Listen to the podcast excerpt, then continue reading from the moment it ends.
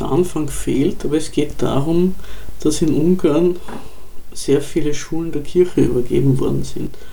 Weil es ja auch viele Schulen gibt in Ungarn, die nicht einmal ihre Rechnungen bezahlen können, ihre Stromrechnung oder ihre Internetrechnung. Stromrechnung zu bezahlen. Also wollte auch der Kirche, glaube ich, ein bisschen äh, materiell das aufbürden, die Kosten des Erziehungssystems. Und es wurden äh, dann seit, äh, seit seiner Regierungszeit immer wieder Schulen und Universitäten kirchlichen Institutionen übertragen. Ähm, dieses, dieses Programm, kann man sagen, ist eigentlich ein bisschen gescheitert. Und zwar haben sich die kirchlichen Institutionen, erstens einmal haben sie sehr äh, viel zu wenig Personal um das äh, machen zu können. Sie sind also genötigt, natürlich wieder auf die weltlichen Lehrer zurückzugreifen und konnten, es hat da sehr viel böses Blut gegeben, wenn sie dann auf einmal äh, Lehrer, die im Sozialismus erzogen worden sind und säkulär sind, verpflichten wollten, in die Kirche zu kommen und religiöse Inhalte zu vermitteln. Da hat es also sehr viel Widerstand gegeben. Äh, außerdem hat die Kirche, muss man auch sagen, in Ungarn sich sehr an der äh, äh, Flüchtlingspolitik der Regierung Orban gestoßen. Vor allem die Benediktinerabtei von Pannonhalma, die eine sehr äh, ehrwürdige Institution ist und eine Schule betrieben hat, die ganzen sozialistischen Jahrzehnte durch, hat sich da dezidiert dagegen ausgesprochen. Und es haben auch im vorigen Jahr äh, sowohl der Kardinal von Ungarn als auch von einer westungarischen Stadt, der Bischof, gesagt, sie sind nicht bereit mehr, sich für die Bildungspolitik der Orban-Regierung einspannen zu lassen. Äh, umso mehr, als sie ja gar nicht in die Erstellung der Lehrpläne und all dessen eingebunden worden sind.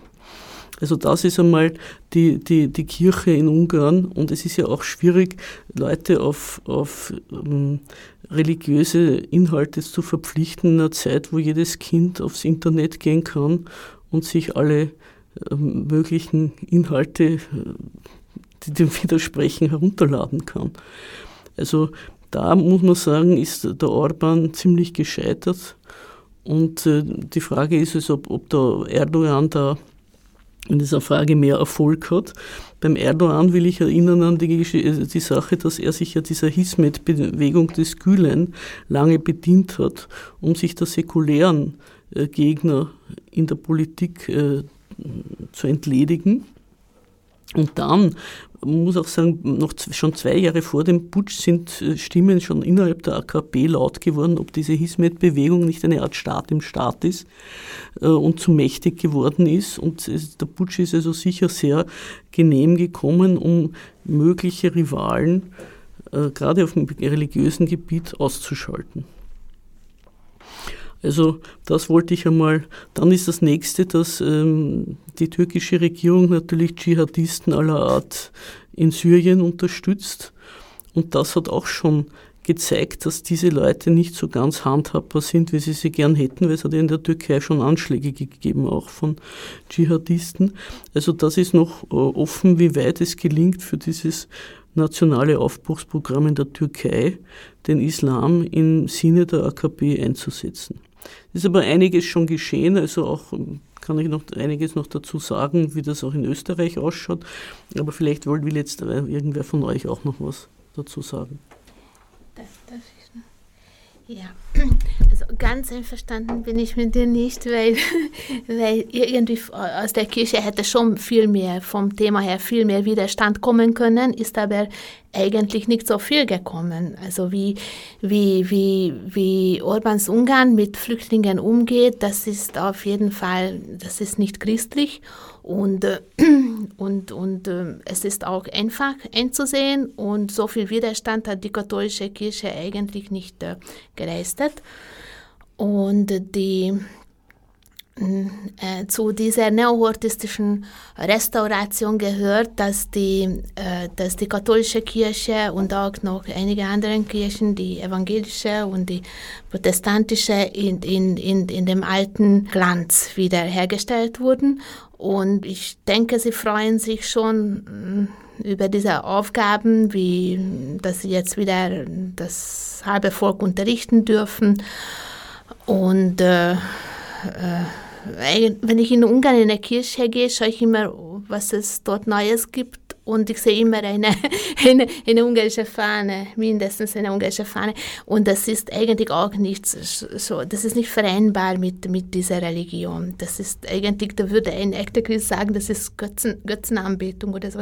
Also ganz einfach weltliche Symbole sind in der katholischen Kirche und auch anderen Kirchen untergebracht in, in Ungarn und ich sehe das Ende noch nicht. Wenn ich das Radio aufdrehe in Ungarn, da, dann ist meistens kommt was Religiöses, kommt zu uns Sommercamp, Ministrant, sei Ministrant und also die, die, alle Generationen sind angesprochen und ich finde es ganz einfach erschreckend. Es freut mich, dass du das siehst, dass, es, dass du das siehst, dass, dass du es so siehst, dass es gescheitert. Äh, das ist schon, ja, aber ähm, ich weiß nicht. Also es ist ziemlich, ziemlich erschreckend, dies, die, wie, wie, wie da äh, Religion und Staatsmacht miteinander in Verbindung stehen und die ganze Bevölkerung äh, erfasst ist durch diese religiöse ähm, Manipulation, katholische, äh, klerikale, klerikal-faschistische Manipulation, die wir schon sehr gut kennen aus der Horthy-Zeit. Ja, das ist noch nicht, es ist noch nicht ganz heraus, wie sich das, wie das ausgeht, aber auf jeden Fall, das Vorbild Ungarns ist äh, Polen. Das ist nicht gelungen, dass also eine solche religiöse Durchdringung der Bevölkerung äh, passiert. Natürlich wird weiterhin alles Mögliche gemacht. Man kann sich ja nicht vorstellen, zum Beispiel in Österreich, das dringt uns gar nicht vor, am ungarischen Nationalfeiertag, der dem heiligen Stephan äh, geweiht ist, wird eine Reliquie quer über den kleinen Ring getragen. Die ganze Politprominenz und jeder, der Rang und Namen hat, muss dort äh, anwesend sein. Und das wird nicht nur in Ungarn übertragen live, sondern auch noch in die Nachbarländer wo sich also ungarische Minderheiten äh, befinden, da kann man sehen, wie, wie äh, katholisch-christlich sich Ungarn benimmt wie weit natürlich von, diesem, von dieser ähm, verordneten Religiosität unten ankommt, das ist zweifelhaft. Also die, die Eva weist darauf hin, es kommt aus allen Rohren. Wir sind äh, als Ungarn, als Nation sind wir katholisch, christlich. Kann man vielleicht auch noch was sagen, dass der, der Viktor Orban selber ist ja ein Protestant helvetischen Bekenntnisses, hat aber wohlweislich nicht auf diese Kirche gesetzt. Äh, erstens, weil sie von den Jobbik ein bisschen besetzt war, die, die kalvinistische Konfession in Ungarn, aber auch weil es eine Minderheitenkirche ist, sondern er hat sich mit auf die Katholiken gestützt, äh, gestützt. Und die, da haben aber eben, das äh, stelle ich fest, auch höhere Chargen inzwischen festgestellt, dass ihnen diese Instrumentalisierung nicht ganz recht ist. Also dass die, wie die Eva sagt, eine, eine, eine Fahne in der Kirche hängt, das, ist, das, das zeigt schon, wie die Kirche dafür funktionalisiert werden soll, die Nation voranzubringen. Und das ist muss man doch sagen, nicht allen ganz recht. Naja, ich würde es gerne mal mit der Neuorientierung der Staatsräson, äh, wie soll ich sagen, in Verbindung bringen oder das darauf nochmal zurückbiegen. Die illiberale Demokratie von Orban beansprucht ja beides. Also einerseits heißt Demokratie, auch Orban beruft sich auf das Volk bislang zu Recht, in dem Sinn, dass die Leute halt mitmachen. Aber mit der Beifügung illiberal will er ja sagen, dass die Freiheit nicht der höchste Wert ist, also nicht die individuelle Freiheit, sondern dass Ungarn der höchste Wert ist, dem alles zu dienen hat. Äh, vielleicht nur ein kurzer historischer Exkurs mit Blick auf die berüchtigte 68er Bewegung. Äh, Orban will einfach, oder was heißt einfach, will, will die Vorstellung korrigieren, wofür der ungarische Staat da ist und wofür nicht. Und er ist nicht für die Selbstverwirklichung, für die Selbstentfaltung, für die Selbstbestimmung des Individuums da, sondern der ungarische Staat, der, der organisiert den Dienst, den Dienst aller Klassen und Stände an Ungarn. Die Reminiszenz an die 68er.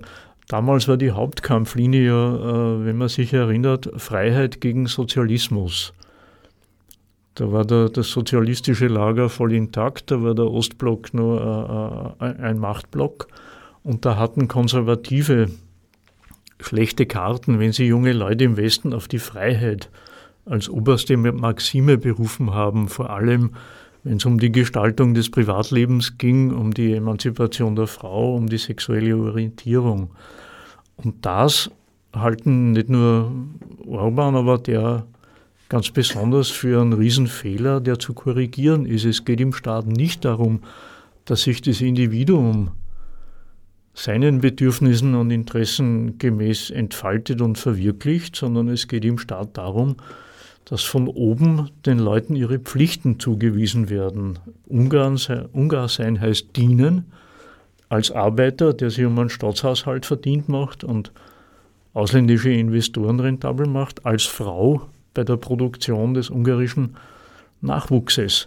Und von dem Bedürfnis her, von der Umorientierung, von der Freiheit des Individuums, die ja als gern als Egoismus, als unverantwortlicher Egoismus gegeißelt wird, von der Umorientierung von Egoismus auf, auf Dienst- und Pflichterfüllung kommt dann das Bedürfnis, äh, richtig die katholische Kirche von oben wieder als die Religion der Massen zu implantieren, äh, zu implantieren wo dann, wie du gesagt hast, der, der selbstbewusste Untertan äh, in der Einbildung rumrennt. Er dient nicht nur dem Orban, sondern er dient einem Allerhöchsten drüber und von dem kriegt er dann äh, auch jede Woche einmal am Sonntag den Segen.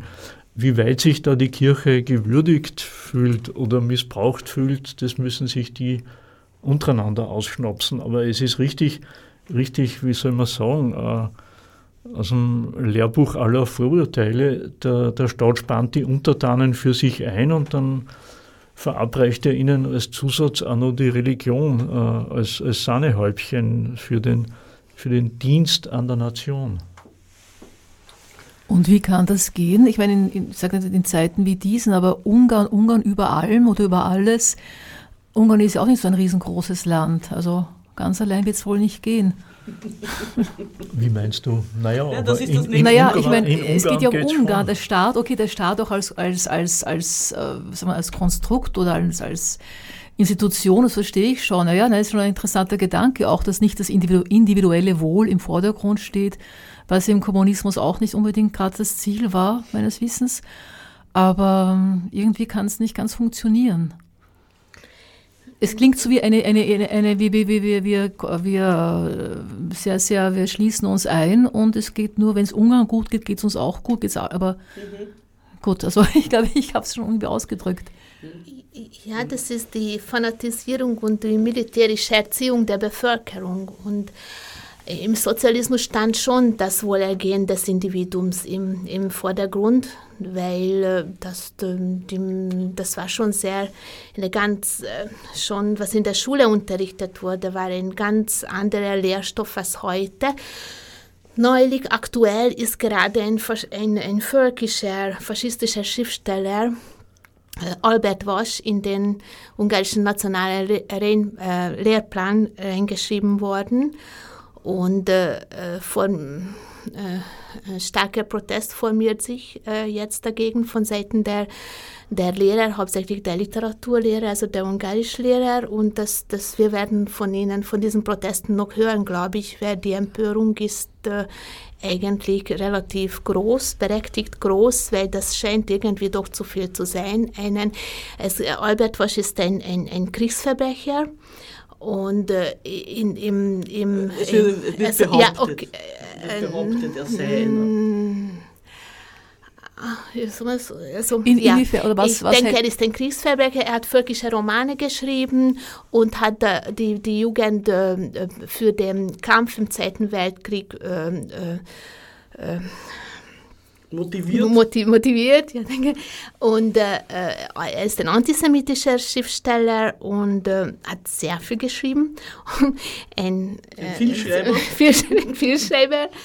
Und äh, äh, ja, also wenn er, er, er ist jetzt Warte, schon fix im Lehrplan drinnen. Ah, bleibt ganz ja. kurz, es ruft jemand an. Ich werde, ja. ich, in dem Fall, da wir so eine Live-Diskussion haben, werde ich doch gleich mal live rangehen. Ja, hallo? Ja, hallo. Ja, Moment, ich drehe das Radio leiser. Das ist gut. Eine, eine ich wollte nur sagen, ich möchte mit dieser Rednerin das Wohlergehen der Menschen auch. Sekunde, eine Sekunde. Äh, hört ihr das jetzt? Kaum. Wir müssen nur kurz die Kopfhörer hallo? aufsetzen, damit Sie. Nein, nein, es geht darum, dass auch die, die Diskutierenden. Setzen jetzt ihre Kopfhörer auf. Moment. Irgendwo hineinstecken. Probier mal aus. So. Wenn Sie so lieb sind, noch einmal sagen, damit jetzt auch die, die anderen hören, was sie beitragen. Und vielen Dank fürs Anrufen ja. schon mal. Ja, also äh, erstens Gratulation zur Sendung. Und zweitens, ich wollte mich anschließen an diese Rednerin, weil ich glaube sehr wohl, dass man im Kommunismus auch das Wohlergehen der Menschen im Vordergrund stand, weil es ging darum, jeder soll leistbares Wohnen haben, jeder soll billige Lebensmittel haben das ist sehr wohl der Fall gewesen. Also diese sogenannte diese Verteufelung des Kommunismus, das kann ich so nicht unterschreiben. Und das wollte ich eigentlich nur sagen. Danke, Papa. Also die sozialen Rechte gehören auch zur Demokratie. Und das, das hat die, das, das, das, ich meine, so gut ist, die, ist den Menschen wie im Sozialismus nie gegangen in Ungarn. Und das ist, äh, ist noch nie gegangen in Ungarn, wie im Sozialismus, wie in diesen Jahren. Und es, es, es gibt ähm, Studien darüber, Untersuchungen und damit sind auch mittlerweile Soziologen, die gar, gar nicht so, so keine, keine wirklich linke Soziologen sind, eher von Mitte sich äh, definieren, kann man, kann, sie, sie bestehen auch darauf und kommen, sind zum Schluss gekommen, dass der ungarischen äh, ähm, Bevölkerung äh, so gut wie zwischen 75 85 ungefähr noch nie in der ungarischen Geschichte gegangen. In jeder Hinsicht auch die Freiheitsrechte äh, betreffend. So frei waren sie noch nie. Jetzt sind sie weniger frei auf jeden Fall. Also mhm. äh, es gab, äh, jetzt soll ich nicht detailliert erklären, warum es gab keine politisch äh, Gefangene, es, es gab relativ große Pressefreiheit, wir hatten sehr viele Zeitungen, sehr viele Bücher, Filme, verschiedene kulturelle Produkte, mit verschi äh, die verschiedene Ideologien transportierten. Also es gab ein pluralistisches, kulturelles Leben im sozialistischen äh, Ungarn, kann man nachprüfen. Es gibt diese Bücher noch im Antiquarien, das ist äh, Ausgabe, ja, das, das, das, das der 80er Jahre, 70er Jahre, alles Mögliche. Und die Filme, äh, auch und die Sozi also ja, Wohnen, Gesundheitswesen war ungefähr auf dem Niveau wie in Westeuropa und heute sind die Krankenhäuser ganz einfach äh, Todesfabriken geworden, wo es ein Massensterben ist. Am häufigsten sterben die Menschen an Krankenhausinfektionen an, und an, auch wenn sie wegen banalen äh, Krankheiten dort eingeliefert werden. Und das ist ganz einfach, also das Leben in Ungarn ist ganz einfach unerträglich unerträglich geworden und es gibt eine Massenauswanderung aus diesem äh, Grund. Schon weiß, weiß nicht, also nahe einer Million Menschen dürften das sein, die das Land verlassen haben. Und äh, weiß man ja. auch nicht genau. Weiß man, weiß man auch nicht genau, ja, wie viele. Auf jeden Fall, es ist, es ist niemand wirklich gut dort. Und Angela Merkel hat vor kurzem, hat sich angetroffen, zusammengetroffen, Dorman Viktor und hat ihn, das war vor einigen Tagen, hat ihm versichert, dass alles bestens, besten, besten, am besten, ja, am besten läuft und die deutsche Wirtschaft sehr zufrieden ist. Und, und äh, es gibt in Ungarn, sie, sie hat gehört, es gibt in Ungarn eine, eine Fachkräftemangel, sicher wäre alles in dem Ausland. Aber die Angela Merkel hat gesagt, es gibt einen Fachkräftemangel, weil das Land schon so gut entwickelt ist. So, und die ungarische Wirtschaft ist sehr gut entwickelt, alles bestens und, und natürlich kriegt sehr viel vom Kohäsionsfonds und so weiter. Also diese Jubelmeldungen und, und die, es gibt auch einen deutsch-ungarischen ähm, Wirtschaftsverein und die kommen regelmäßig zusammen, wirklich jubeln und feiern und, mhm. und alles, also, also boah. Ja, aber nach die, dem, was wir vorher gesagt haben, ist das ja auch verständlich, weil für das deutsche, für das deutsche Kapital äh, ist ja Ungarn, äh, hat ja Orban wirklich gute Arbeit geleistet. Ne? Sehr gut gute Arbeit geleistet. Ja, Unternehmenssteuer auf 9% gesetzt. Ungarn ist ein Steuerparadies geworden. Mhm. Und die Krankenhäuser kriegen kein Geld und es ist wirklich ja, ja. ein Massensterben dort. Aber kommen. Ja, Ungarn ist ein Auswanderungsland. Ja, ja. Also, darum, darum will ja Orban die Ungarinnen motivieren, ihr Gebärverhalten zu ändern und auf zwei, drei. Inzwischen kann man in Ungarn Kinder äh, Kredite abkindern, wie das in der DDR geheißen hat. Mhm. Wenn, wenn die Frau drei Kinder hat, dann wird der Kredit, glaube ich, gestrichen oder so. Aber, äh, ja. Kredit, also nicht der Kredit wird gestrichen, sondern die Rückzahlung, die Rückzahlung des Kredites ja, ja. wird gestrichen, weil das klingt ja sonst so, als würde sie dafür bestraft. Nein, nein. Ja, natürlich, aber das sind natürlich auch Maßnahmen, wo man auch voraussagen kann, dass die nicht wirklich greifen werden. Also das meine ich dann schon auch mit gescheitert, der, die Religionspolitik, das war ja das, was ich, worauf ich äh, vorher äh, ähm, hinweisen wollte, wenn die Leute sozusagen mit den Füßen abstimmen und abhauen. Ein ungarischer Freund von mir, der in meiner Stadt in Zell am See arbeitete, hat mir vorigen Winter gesagt, Ungarn ist leer. Also es ist äh, jeder Mensch, der irgendwie es schafft, das ins Ausland, im Ausland, sich irgendwie ins Ausland zu begeben, der macht das. Wäre auch interessant, ob Ungarn, Ungarn auch touristisch leer ist. So ein ganz kleiner Schwenk aus meinem eigenen Erleben. Vor ein paar Wochen habe ich gemeint, ja, ich könnte doch mal nach Budapest fahren, weil das toll und so.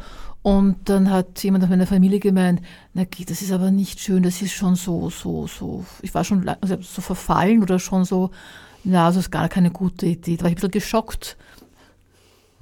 Nein, aber also Vielleicht, nein, nein, ich, ich frage, ist Buda, ja keine, Budapest, ist ja keine Budapest, das ist ja auch, also jetzt wenn wir, kommen wir jetzt weg vom Thema des, der Religionsfrage, aber gut, ähm, das war eine Politik, dass Budapest aufgemotzt worden ist als touristisches Juwel und die restliche Provinz äh, ziemlich verfällt. Also ja, man muss das entspricht in Ungarn, man ja, muss in ja, Ungarn ziemlich unterscheiden zwischen ein paar, ein paar Orten, die, die, die, also auch eine gewisse ähm, Industrie wie Jör oder Ketchkemet auf sich vereinigen. Da kann man hinfahren. Da wird auch irgendwie, da sind die Parks äh, in, in gutem Zustand und die, die Häuser gepflegt. Ein besonders äh, negatives Beispiel oder bedrückendes Beispiel für mich ist Estergom. Estergom ist die Stadt gewesen, wo früher der Kardinal äh, residiert hat. Der hat aber schon lang seine Koffer gepackt und ist nach Budapest übersiedelt. Esztergom ist pleite gegangen und hat keinen öffentlichen Verkehr mehr. Es wurde die Gemeindeautonomie aufgehoben und äh, von oben, also vom Staat, in eine Art Zwangsverwaltung eingeführt, damit wenigstens die Feuerwehr bezahlt werden kann. Also äh, Budapest selber kann man ganz ruhig äh, und beruhigt hinfahren, das ist äh, gepflegt und in Ordnung. Das äh, funktioniert alles, aber wenn man ein bisschen weiter in die Provinz fährt, dann kann man wirklich Armutsreports schreiben über, was man auch in Budapest selber übrigens auch könnte, wenn man die entsprechenden Bezirke besucht. Aber vor allem, wenn man in die, in die, aufs Land kommt, da wird man von allen Seiten angejammert. Wir hätten ja noch viele, viele ähm, wichtige Sachen zu besprechen, auch zu der Religionsfrage. Aber ich möchte doch, damit wir in der Sendung noch weiterkommen, ganz werden wir unser Programm ja nicht mehr durchziehen können. Ich hätte auch gerne auch noch die Bündnisse EU und NATO besprochen, aber das machen wir vielleicht ein anderes Mal, wenn wir, wenn wir uns dazu wieder Zeit finden. Aber die Militarisierung, also die Frage des Militärs, würde ich auch noch gerne besprechen. Die, in Ungarn war es so, dass in der sozialistischen Zeit der größte Teil des Militärs äh, von der Sowjetunion bestritten worden ist. Also es gab äh, sowjetische Truppen waren stationiert in Ungarn, die haben einen großen Teil der Grenzverteidigung äh, oder Grenzschutzes wahrgenommen.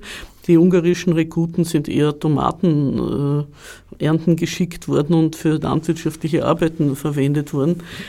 Nach dem Abzug nach dem Abzug der sowjetischen Truppen hat Ungarn eigentlich ein sehr kleines, abgespecktes Militär gehabt, konnte sich auch nicht wirklich mehr leisten. Und äh, das sieht offenbar die jetzige ungarische Regierung vom Orban auch als einen Mangel an. Wenn man Großes vorhat, und er hat Großes vor, wurden ja den äh, Auslandsungarn vor einigen Jahren, wurde ja die ungarische Staatsbürgerschaft äh, verliehen. Also man kann als siebenbürgischer Ungar oder als Ungar der Vojvodina Serbien äh, kann man, kann man gehen auf ein Amt, wenn man nachweist, dass der Großvater ein Großelternteil zumindest ungarisch war und gewisse Sprachkenntnisse äh, vorweisen kann, kann man sich als Ungar registrieren lassen. Das äh, führt also unter anderem zu den von meinen Freunden in der Vojvodina spöttisch belächelten Umstand, dass viele Serben sich jetzt auf einmal wahnsinnig bemühen, Ungarisch zu lernen, um an einen EU-Pass zu kommen. Aber äh, um, diese, um diese von Orban eigentlich eingeforderten zusätzlichen Staatsbürger irgendwie betreuen und vielleicht einmal heim ins Reich holen zu können, braucht es natürlich ein Militär, das irgendwas hermacht. Und Ungarn rüstet seit ein oder zwei Jahren auf wie wild. Da kommen wir wieder auf der, auf der ähm, äh, Eva ihre äh, Anekdote von der Angela Merkel, die so zufrieden ist mit Ungarn zurück. Wie kann sich Ungarn das leisten, ist die Frage. Und ich nehme an.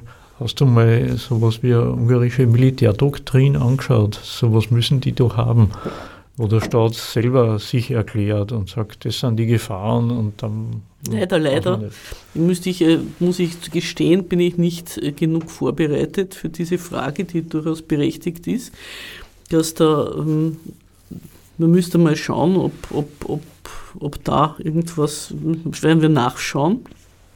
Aber ich würde mal sagen, dass man an dieser verstärkten äh, Aufrüstung schon äh, Pläne für ein Großungarn erkennen kann, wo sie das ja auch immer wieder, es hat ja, ist ja die erste demokratisch gewählte Regierung der 90er Jahre ist ja daran auseinandergebrochen, dass der eine Koalitionspartner, oder eine, nicht einmal Koalitions, das war der Tschulka, war damals noch Teil des Demokratischen Forums, gefunden hat, man sollte mit der Ukraine keinen Grenzvertrag unterzeichnen, bevor man nicht die Karpato-Ukraine zurückbekommen hat. Und da ist, ist dann, haben die gesagt, das ist wahnsinnig. Nicht? Man schaut sich an die Ukraine und man schaut sich an Ungarn. Aber da hat schon die Idee gegeben, dass jetzt doch mit dem Ende des Sozialismus auch Schranken gefallen sind, die vorher äh, unüberbrückbar waren. Also es ist äh, vom Orban sicher angedacht, äh, sich in andere Grenze, in andere äh, grenznahe Gebiete zu erweitern. Vielleicht auch noch eine, eine Anekdote oder ein, eine äh, Geschichte, wie die Flüchtlinge gekommen sind 2015. Sind sie deswegen so problemlos über die ungarisch-serbische Grenze gekommen, weil Ungarn dort schon seit ungefähr einem Jahrzehnt heimlich still und leise eine Art Freihandelszone betrieben hat mitsamt der ungarischsprachigen und auch serbischen Partnern in der Vojvodina. Also da war eigentlich gar kein Grenzschutz vorgesehen und deswegen ist äh, dann auf einmal also diese, dieser große Grenzzaun gebaut worden, weil diese Grenze vorher völlig offen war. Und es hat natürlich diese Grenze gegen die Flüchtlinge auch wiederum der, der, äh, das Verhältnis und der Versuch, über die Grenze zu wirken, ein bisschen behindert. Also die ganze Flüchtlingsfrage hat diese, diese Erweiterung über Handel und Wandel in die ehemalig ungarischen Gebiete ein bisschen hintertrieben. Und jetzt gibt es offenbar, gibt's offenbar, aber ich, dem Herbie seine, seine Bemerkung war richtig, ich sehe, ich muss da nachschauen, gibt es offenbar Vorstellungen durch eine verstärkte Aufrüstung, eine, eine neue Art von äh, Offensive zu starten. Ja, das, das eine ist sicher, dass Ungarn in dem Sinn, wie du es erwähnt hast, territoriale Ansprüche hat. Man hat halt hier die Grenzziehungen nach dem Ersten Weltkrieg in Trianon nie verwunden. Und mit dem Zusammenbruch des Ostblocks ist das alles wieder virulent geworden. Der erste Ministerpräsident hat Antal sagt, er will der, der Chef von 15 Millionen sein und nicht nur von den Zehnen, die damals in Ungarn gelebt haben. Das ist das eine. Das andere ist halt, dass äh, beim Beitritt zur EU und zur NATO, da mussten die schon unterschreiben, dass sie die Grenzen anerkennen. Also eine Revision wie seinerzeit in Jugoslawien ist von den Vormächten in Ungarn und im ganzen Ostblock ausgeschlossen worden. Das heißt, da müsste schon Gröberes krachen, damit, damit das weiterkommt. Andererseits hört man aus Rumänien alle so komische Sachen, äh, dass die politischen Kräfte und Parteien und Verfassungsorgane einander ständig bekriegen und, und ständig über Kreuz sind, da weiß ich nicht, wie weit es sich da um Übertreibungen handelt. Vielleicht kennt es dich besser aus, aber manchmal hat man den Eindruck, die sind auf dem Weg zum Failed State, zum Ordnungsproblem. Und dass äh, ein Typ wie Orban nicht umhin, nicht umhin kann, sich dadurch was auszurechnen, wenn da irgendwelche auch äh, jetzt nicht mehr soziale, sondern völkische Unruhen, die man natürlich selber schüren würde, wenn es geht, wenn die aufbrechen. Das, das, ist, das, das, das sind die Minderheitengeschichten. Ich habe ursprünglich eigentlich in eine andere Richtung gedacht, äh, wenn Ungarn aufrüstet, nämlich, dass man einfach imstande sein will, bei Bündnisoperationen mehr mitzumachen, egal wo die jetzt stattfinden, ob das jetzt in Syrien ist oder in Libyen oder in Richtung Ukraine, dass, dass Ungarn sich darauf vorbereitet, im, im NATO-Bündnis mehr Gewicht zu gewinnen, indem man halt vielleicht dann doch, wenn es irgendwo wird, eine Teilstreitkraft stellt. Andererseits äh, legt, und das ist halt das aktuelle Durcheinander, legt Donald Trump darauf Wert, dass der sowieso alles im Alleingang macht und bestenfalls, bestenfalls irgendwelche Pudel oder Hilfstruppen duldet. Und insofern ist mir das Ganze alles ein wenig durchwachsen, aber aus all dem kann man ja eine Konsequenz schon ziehen. Man braucht auf alle Fälle mehr Militär, egal warum. Man muss sich darauf vorbereiten, dass irgendwas durcheinander geht oder dass man mitreden will. Und wer mitreden will äh, in der näheren oder weiteren Umgebung, muss halt mitschießen. Das, dass das die Kalkulation war, in die Richtung habe ich gedacht, wie du sagst der, der rüstet auf, wenn, ich, wenn sich Ungarn das noch weniger leisten kann als Österreich. Und trotzdem rüstet Ungarn auf. Warum rüstet Ungarn auf? Also mir fällt ein, dass Griechenland auch sehr viel deutsche Waffen hat kaufen müssen ja. im Zuge ja. der äh, sogenannten äh, Griechenlandshilfe. Und äh, also es ist vor allem wahrscheinlich ein, ein Geschäft, ein sehr großes Geschäft äh, und äh, ja, das, die, die, die deutsche Rüstungsindustrie hat sehr hohe Einkommen äh, dadurch. Und außerdem ähm, die EU durch PESCO in der EU formiert sich auch eine, eine Militärmacht. Die EU wird zu einer Militärmacht. Immer mehr kann man die Tendenzen beobachten, wie die EU sich selbstständig macht äh, von, von den USA und äh, in, in der PESCO sind Aufrüstungs... Ähm, ist die Aufrüstung vorgeschrieben, PESCO, äh, Europäische Sicherheits und, Europäisches äh, Sicherheits- und Verteidigungsbündnis. Äh, also das, das, das ist das Militärbündnis der EU und dort ist Aufrüstung eigentlich auch vorgeschrieben. Die Mitgliedsländer haben sich ver, verpflichtet dazu. Ich glaube, zwei Prozent vom... Ja. Ja, da möchte ich natürlich dazu sagen, jede Aufrüstung setzt eine Militärdoktrin voraus. Also man muss ja wissen, was man eigentlich vorhat, damit man aufrüstet. Also um das jetzt keine Missverständnisse aufkommen zu lassen, Griechenland hat aus, aufgerüstet aus seinem eigenen Interesse. Die wollten gegen die Türkei sich äh, möglichst äh, rüsten. Das war eine alte griechische ähm, Obsession, die durch die Einführung des Euro befördert worden ist. Gezwungen worden sind sie dann, nachdem sie pleite gegangen worden sind, dass sie zwar überall anders kürzen, aber die Militäraufträge mussten weiterlaufen. Also das war der Zwang mit der Griechenlandrettung. Der Zwang war nicht ursprünglich, dass sie aufrüsten. Genauso ist es in Ungarn. Also der Viktor Orban äh, hat irgendwas vor. Und was der Hörbi gesagt hat, dass er sich im Rahmen von europäischen Verteidigungsbündnis mehr einbringen will, ja aber auch nur damit Ungarn dabei natürlich in die, in die, in die Nachbarländer einwirken kann. Also gerade die Karpato-Ukraine war ja wie die Ukraine-Krise war sehr im Visier der ungarischen äh, Politik und ist unterstützt worden, die, die ungarischen äh, Autonomiebestrebungen oder so. Da hat man schon gemerkt, dass die gerne das genützt hätten, das Chaos in der Ukraine, um da ein Stück abzubeißen. Also das ist das, das eine. Ich weiß jetzt nicht, was ich noch sagen wollte.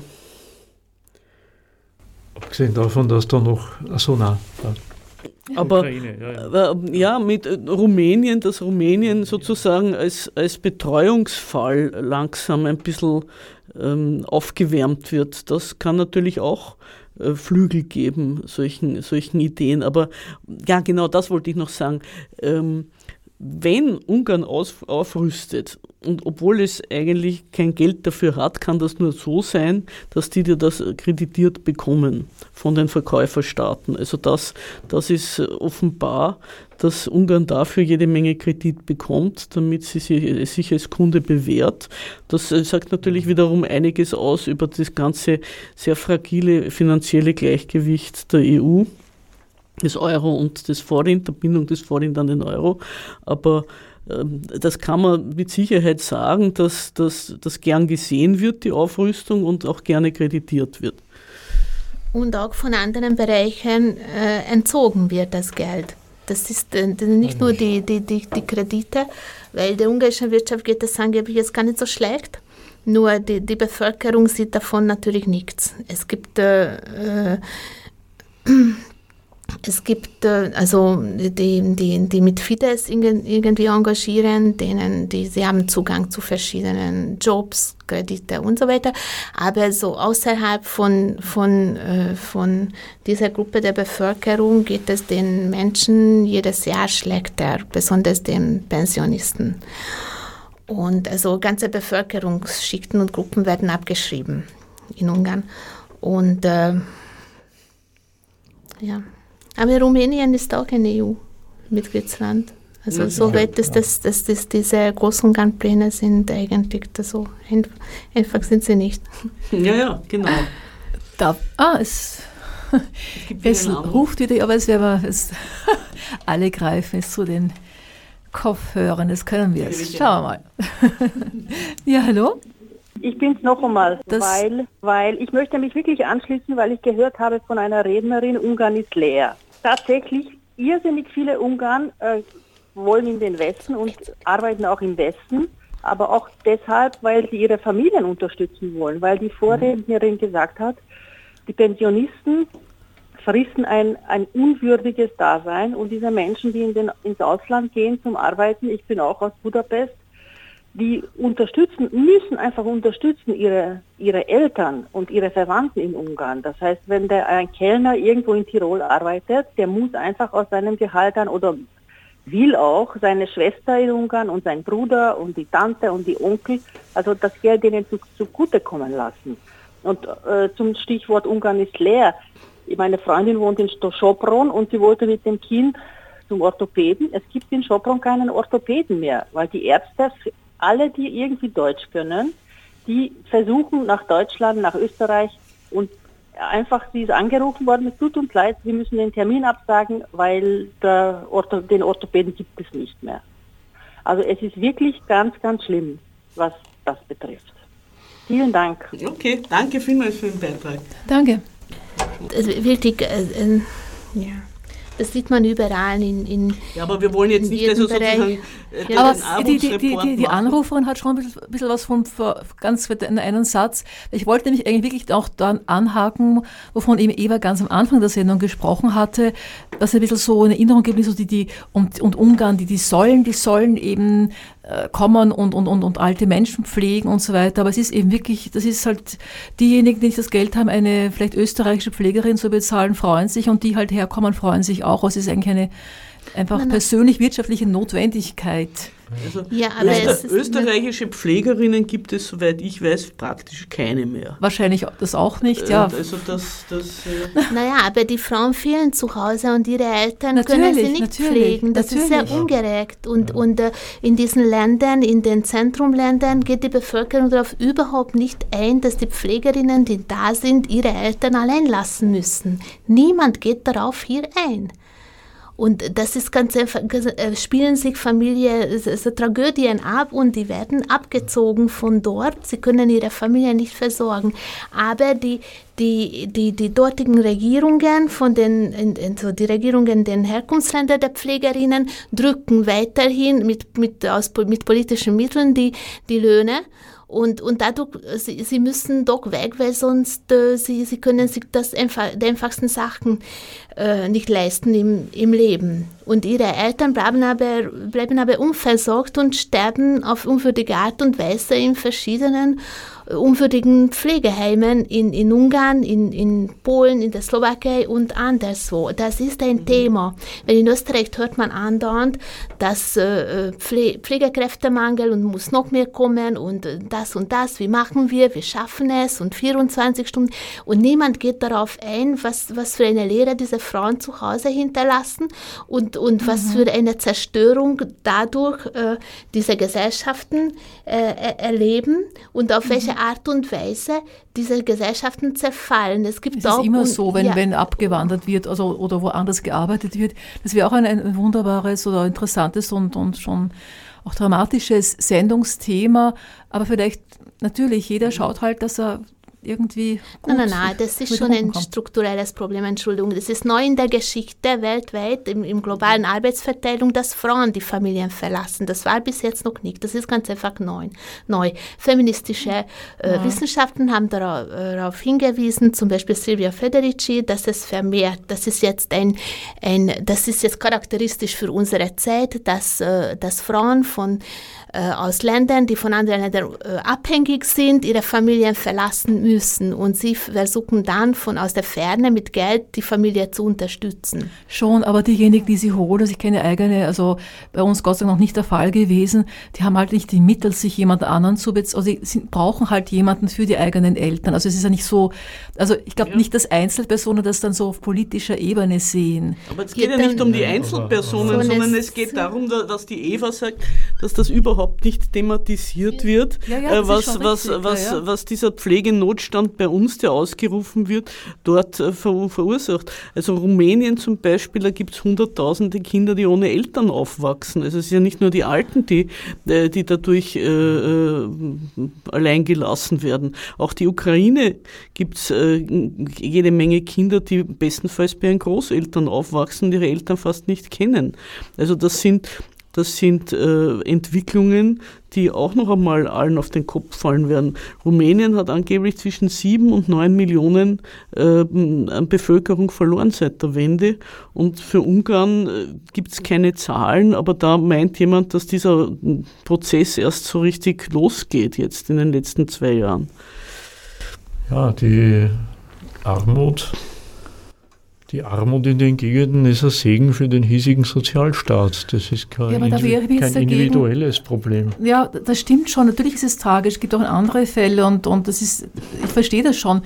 Aber ich sehe es nicht ganz, dass jemand keine andere Möglichkeit hat, also jemand aus Ungarn oder aus einem anderen Land zu holen. Also so ein bisschen unfair finde ich das jetzt schon. Global gesehen stimmt äh, das vollkommen. Wem was ist, was ist jetzt unfair? unfair denjenigen, die keine andere Möglichkeit haben, als eben die eigene Mutter oder den eigenen Vater äh, zu versorgen, die sich eben wiederum auch nicht, es ist die alte Geschichte, ja, die sich eben nicht leisten könnten, die halt davon. Es gibt immer eine andere Möglichkeit, Entschuldigung. Also das ist, äh, das wäre vielleicht ein Anlass, das eigene System zu hinterfragen. Weil das kann doch nicht ein ganzes Sozialsystem darauf aufgebaut sein, anderen, ähm, anderen Menschen die Familie wegzunehmen und zu zerstören. Ja, aber das, auch, aber auch, aber, aber das, äh, okay, das stimmt schon. Jetzt kann ich ja nicht sagen, die andere Seite ist dafür, können die Geld verdienen. Das System, die, die Situation ist einfach nicht in Ordnung. Aber mir klingt so ein bisschen, wie es wird abgeschoben auf diejenigen, die das jetzt in Anspruch nehmen. Die haben ja auch Gründe und agieren auch oft aus einer Notsituation. Aber, aber um das geht es ja nicht. Naja. Um das geht ja nicht, worauf die Eva hinweisen wollte, sondern es geht darum, dass eine Politik gemacht wird, die diese Länder als Arbeitskräfte-Reservoir benutzt. Natürlich, koste es, was ja. es wolle. Man könnte ja auch hierzulande etwas mehr Geld springen lassen für die Altenpflege. Dann wäre das äh, Problem gelöst. Das ja wohl, äh, also das, das, ja, aber das ist, warum warum denn auch, wenn es ja anders geht, wenn ich, wenn, wenn aus der Slowakei oder aus Ungarn oder aus Rumänien äh, eh Leute findet, die es um dieses Geld machen. Also das ist das, das eine. Das andere wäre ja auch die Leute, die, die den, den Leuten irgendwelche äh, Frühpensionen zu ermöglichen, damit sie ihre Eltern betreuen können. Das wäre die andere Möglichkeit. Auch das ist ja nicht vorgesehen. Also wie gesehen, auf das wollte die, die Eva hinweisen und nicht Leute beschimpfen, die hier ausländische Arbeitskräfte mhm. äh, anstellen. Das war überhaupt nicht ihre Absicht. Aber ja. wir, sind jetzt, wir sind jetzt schon ein bisschen weggekommen vom, vom Thema. Vielleicht wir haben auch nicht mehr viel Zeit heute. Vielleicht ein bisschen was weglassen, aber gut, Amelie, du hast ein Programm, aber wie gesagt, es wir haben nicht mehr viel Zeit. Ja, ja. Wir haben nicht mehr viel Zeit. Also wir, wir, sind zu den Bündnissen EU und NATO sind wir nicht mehr gekommen heute. Ich würde vorschlagen, wir machen das ein anderes Mal. Also warum sind eigentlich, ist eigentlich Ungarn der EU beigetreten? Äh, warum ist die Türkei der NATO beigetreten und so weiter? Und was ist die Zukunft dieser Bündnisse? Also warum gehen imperialistische Staaten Bündnisse ein? Was ist in deren Berechnungen? Wie gehen diese Berechnungen auf oder nicht? Und was, äh, was kann man daraus äh, für die Zukunft dieser, dieser ähm, Bündnisse schließen? Das würde ich als nächste Sendung vorschlagen. Und heute gebe ich, glaube ich, noch jedem einmal das Schlusswort und dann tun wir vielleicht noch eine Musik spielen. Also wir haben heute Ungarn und die Türkei ein bisschen verglichen. Die Türkei ist ein bisschen weniger gut, also weniger stark betont worden, weil wir ja eher uns auf Ungarn konzentriert haben. Aber äh, wir wollen also festhalten, dass in beiden Staaten äh, nationale Ambitionen da sind, für die die Bevölkerung in jeder Hinsicht eingespannt wird musikalisch ist es vielleicht nicht ganz, ganz sehr gerecht aufgeteilt. Einerseits also, ja, also Tänze und aus Ungarn und eben diese wunderbare CD, die, was sagst du, Musikasch oder wie so? Musikasch, ja.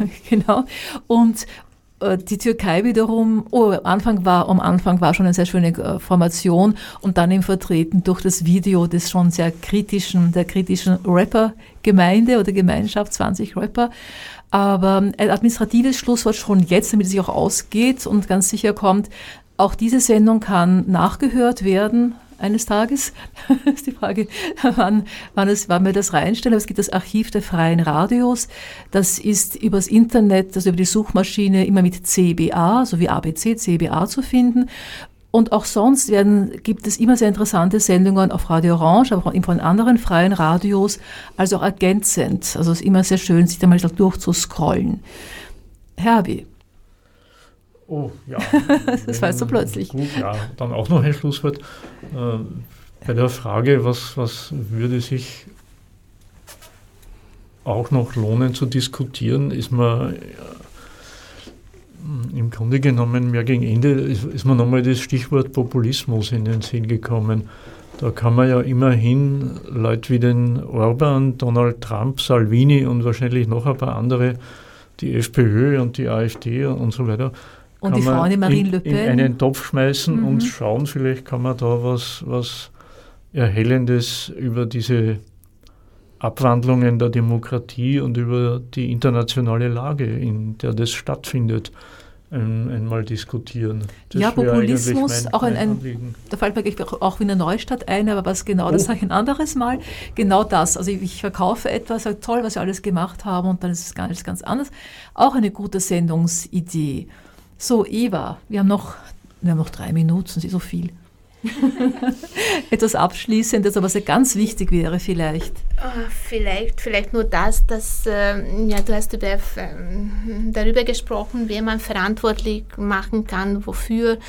Und ich denke, vielleicht, wenn die, äh, die unterdrückten Menschen sich miteinander mehr äh, solidarisieren würden, äh, könnten wir weiterkommen. Weil die, man sieht, dass die Probleme, die Ungarn hat, kommen langsam auch nach Österreich. Also wenn niemand ist äh, frei von, von, von diesen Problemen und es ist nur Frage der Zeit. Und nicht, weil Österreich jetzt von Ungarn lernt oder das, die, die illiberale äh, Demokratie von dort abschaut, sondern weil ganz einfach der Kapitalismus in dieser Phase ist.